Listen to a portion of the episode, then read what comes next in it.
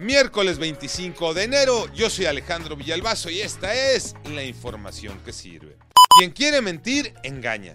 Y el que quiere engañar, miente. Hoy más que nunca, esa frase queda como anillo al dedo. Y es que el gobernador de Veracruz, Huitilagua García, se fue por la fácil y culpa a los medios de escandalizar con la cobertura de los hechos violentos en su estado, como la masacre de una familia y que algunos medios, eh, no todos, pero hacen eco de estos hechos y quieren exagerar el ambiente que existe en Veracruz, eh, porque les duele que antes se quedaban callados cuando la situación era verdaderamente muy grave.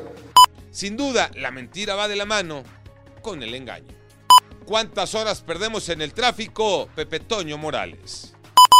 Gracias, Alex. Efectivamente, fíjate que de acuerdo con el reporte 2022 Global Traffic Scorecard, tres ciudades de México se ubican dentro de las entidades con más congestión vehicular en el mundo. Monterrey figura entre las 10 ciudades con mayor tráfico. Los regios, fíjate nada más, pierden 116 horas, lo que significa que pasan 4.8 días al interior de sus vehículos. En la Ciudad de México los conductores perdemos 74 horas en el tráfico, mientras que en Guadalajara el tiempo promedio que perdieron los conductores fue de 52 horas aproximadamente. A esto eh, súmale el gasto de gasolina y se convierte, sí, en una historia de terror al volante. Djokovic ya está en semifinales del abierto de Australia Tocayo Cervantes. El serbio Novak Djokovic ya está en semifinales del Abierto de Australia, primer Gran Slam del año, por lo que sigue aspirando a igualar al español Rafael Nadal como único tenista con 22 grandes en su palmarés.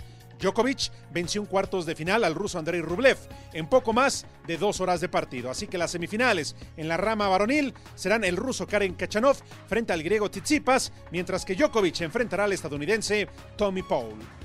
Yo soy Alejandro Villalbazo, nos escuchamos como todos los días de 6 a 10 de la mañana, 88.9 y en digital a través de iHeartRadio. Pásenla bien, muy bien, donde quiera que estén.